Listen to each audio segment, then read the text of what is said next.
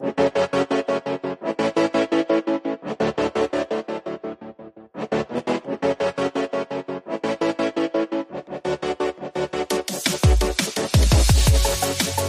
à toutes et à tous, bienvenue, nous sommes à la radio Copico du Collège de Corsac, numéro 1 en Histoire Géo.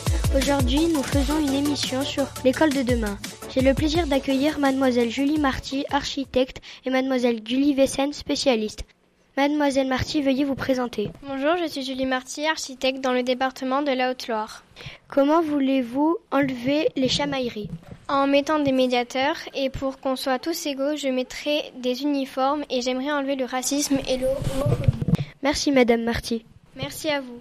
Et vous Madame Yvessen, veuillez vous présenter.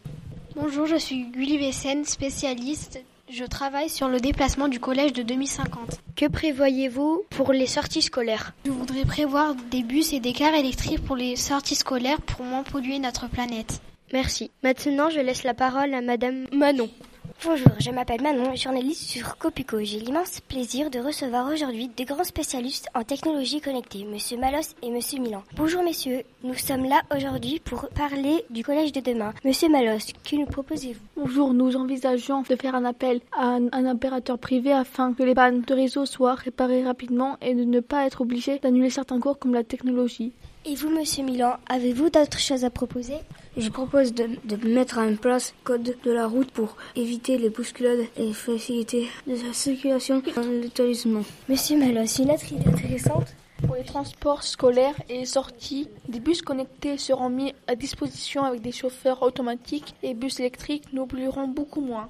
Monsieur Milan, des idées pour le travail scolaire? Pourrait tout posséder des tablettes pour le travail en classe, devoirs les cartables seraient moins lourds et qu'ils auront du papier. Quand pensez-vous pouvoir mettre en place tout cela?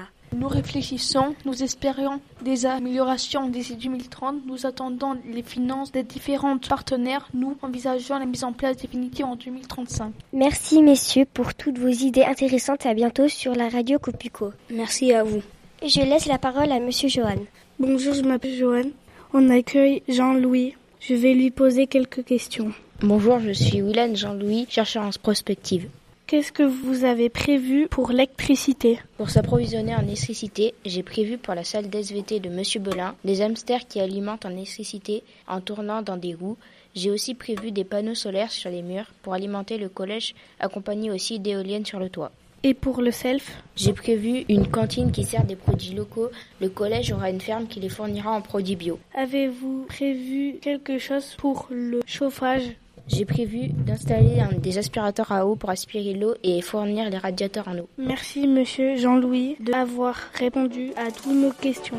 Merci à tous ceux qui nous ont écoutés d'être de plus en plus nombreux. À très bientôt sur Copuco.